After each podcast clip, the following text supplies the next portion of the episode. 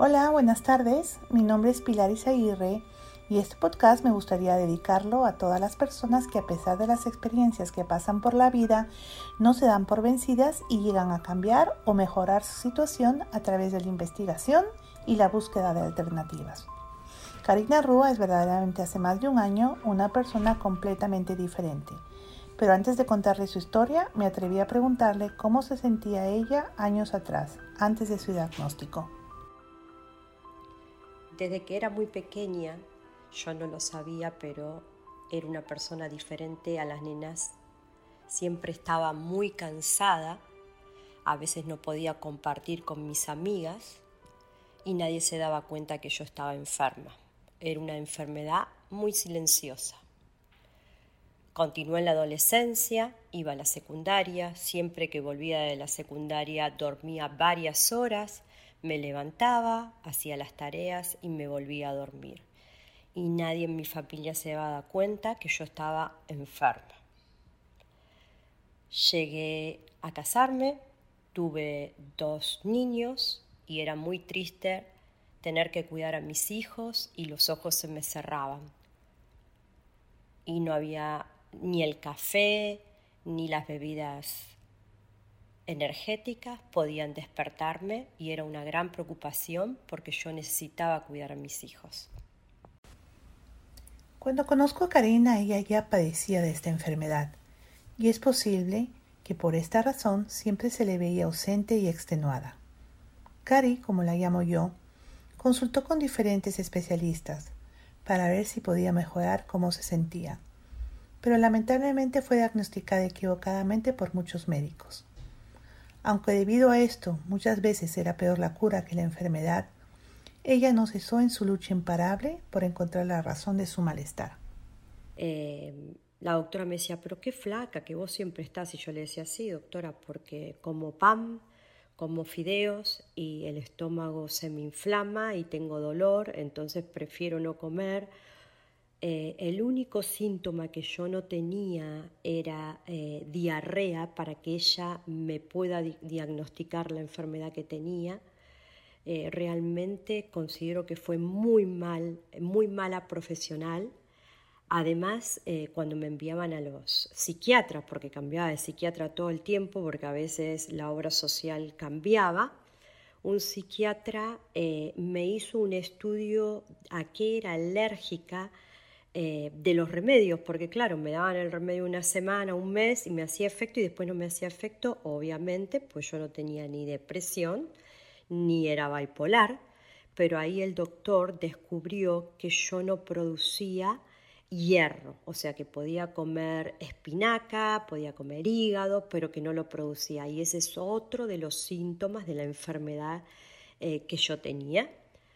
Eh, tenía entre, entreñimiento eh, y eso eh, era opuesto a la enfermedad que yo tenía.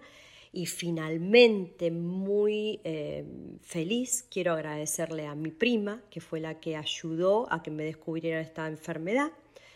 Me dice yo iba a la doctora y le digo a la doctora mire doctora le digo por favor le digo yo no estoy triste estoy bien no tengo problemas, puedo tener los problemas normales que tiene cualquier persona. Eh, así que le agradecería si me hace eh, dos estudios de sangre.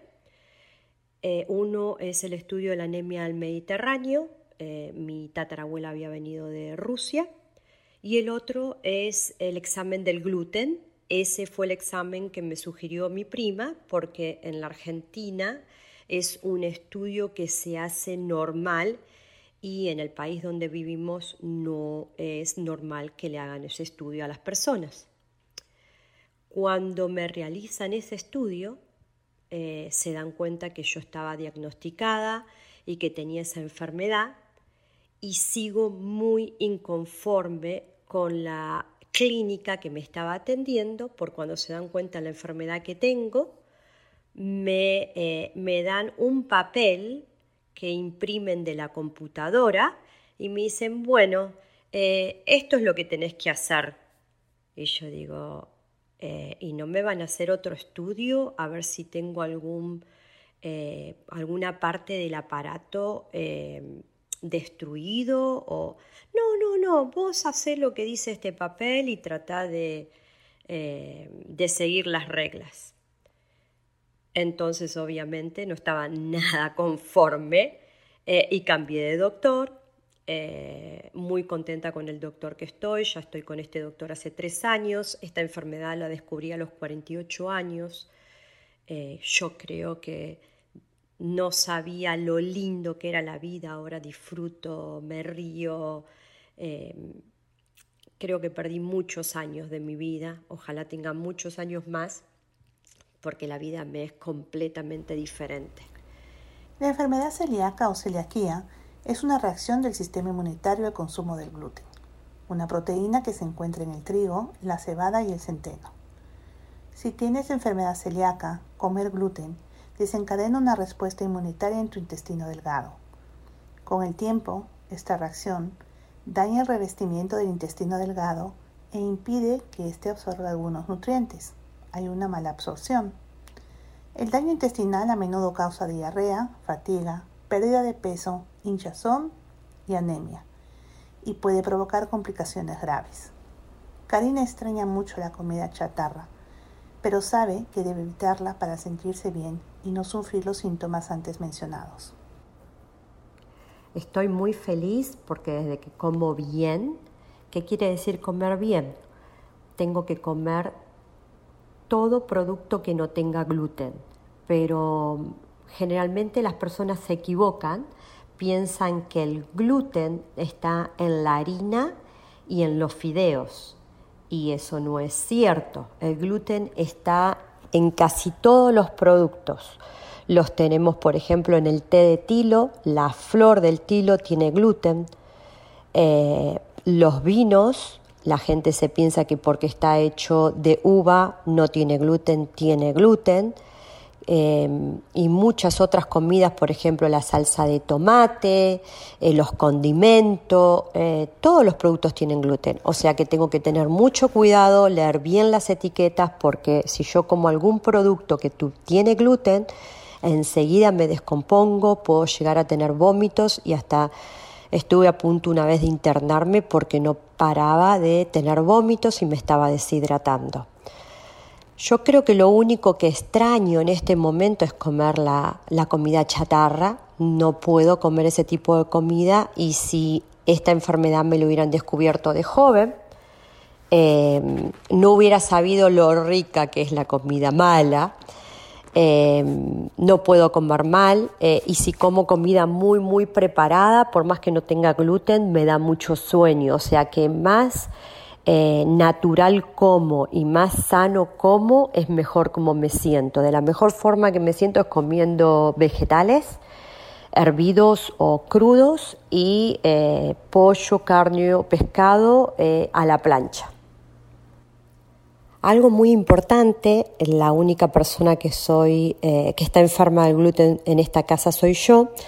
Entonces todos los productos que no tienen gluten los coloco en una parte de la alacena y todos los otros productos que tienen gluten en la otra parte. Es muy importante saber preparar la comida.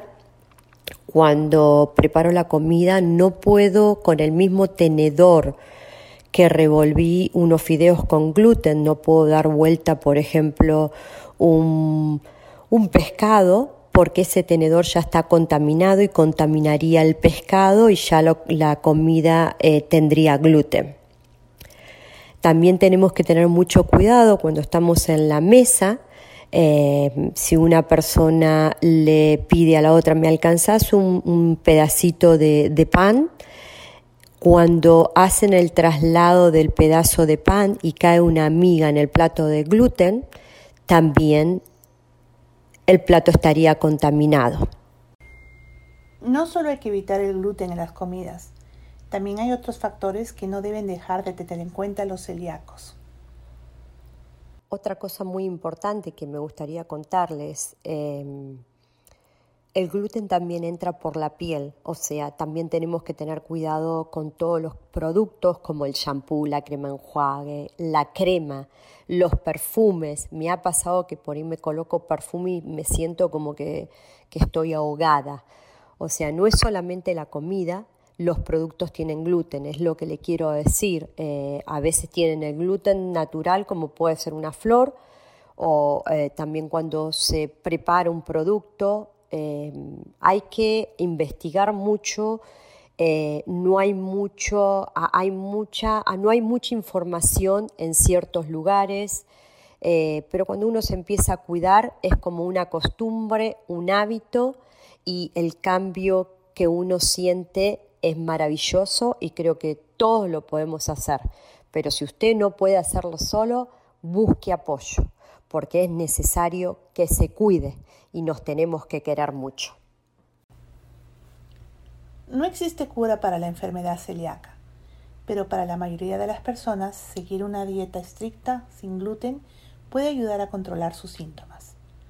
Karina es consciente de los años que perdió y ahora quiere de alguna manera recuperarlos. Por eso, como menciona, se ha ajustado a una estricta dieta y ha dejado de usar muchos productos que usaba antes. Este es un pequeño sacrificio para vivir una vida plena. Espero que hayan disfrutado este podcast y que juntas podamos haber aprendido algo sobre la celiaquía.